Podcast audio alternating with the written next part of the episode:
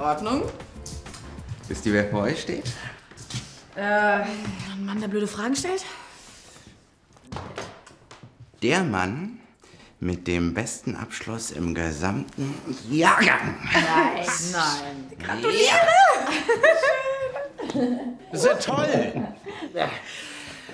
Tja, das bedeutet, ein Ende meines Studiengangs ist in Sicht. Dein Studium ist erst beendet, wenn du deine Studiengebühren abbezahlt hast. Tja, wenn ich erstmal arbeite, wird das kein Problem. Könnt ihr euch an die Fotos erinnern, die ich für die Zeitschrift gemacht habe? Die Berufsporträts? Die Redakteurin hat mir schon einen Job angeboten. Und nimmst ihn an?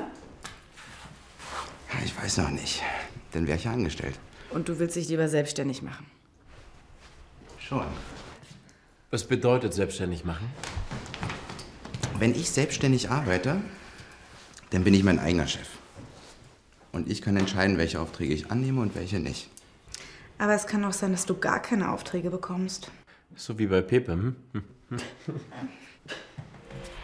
Tja, das ist eben ein bisschen unsicher, ja.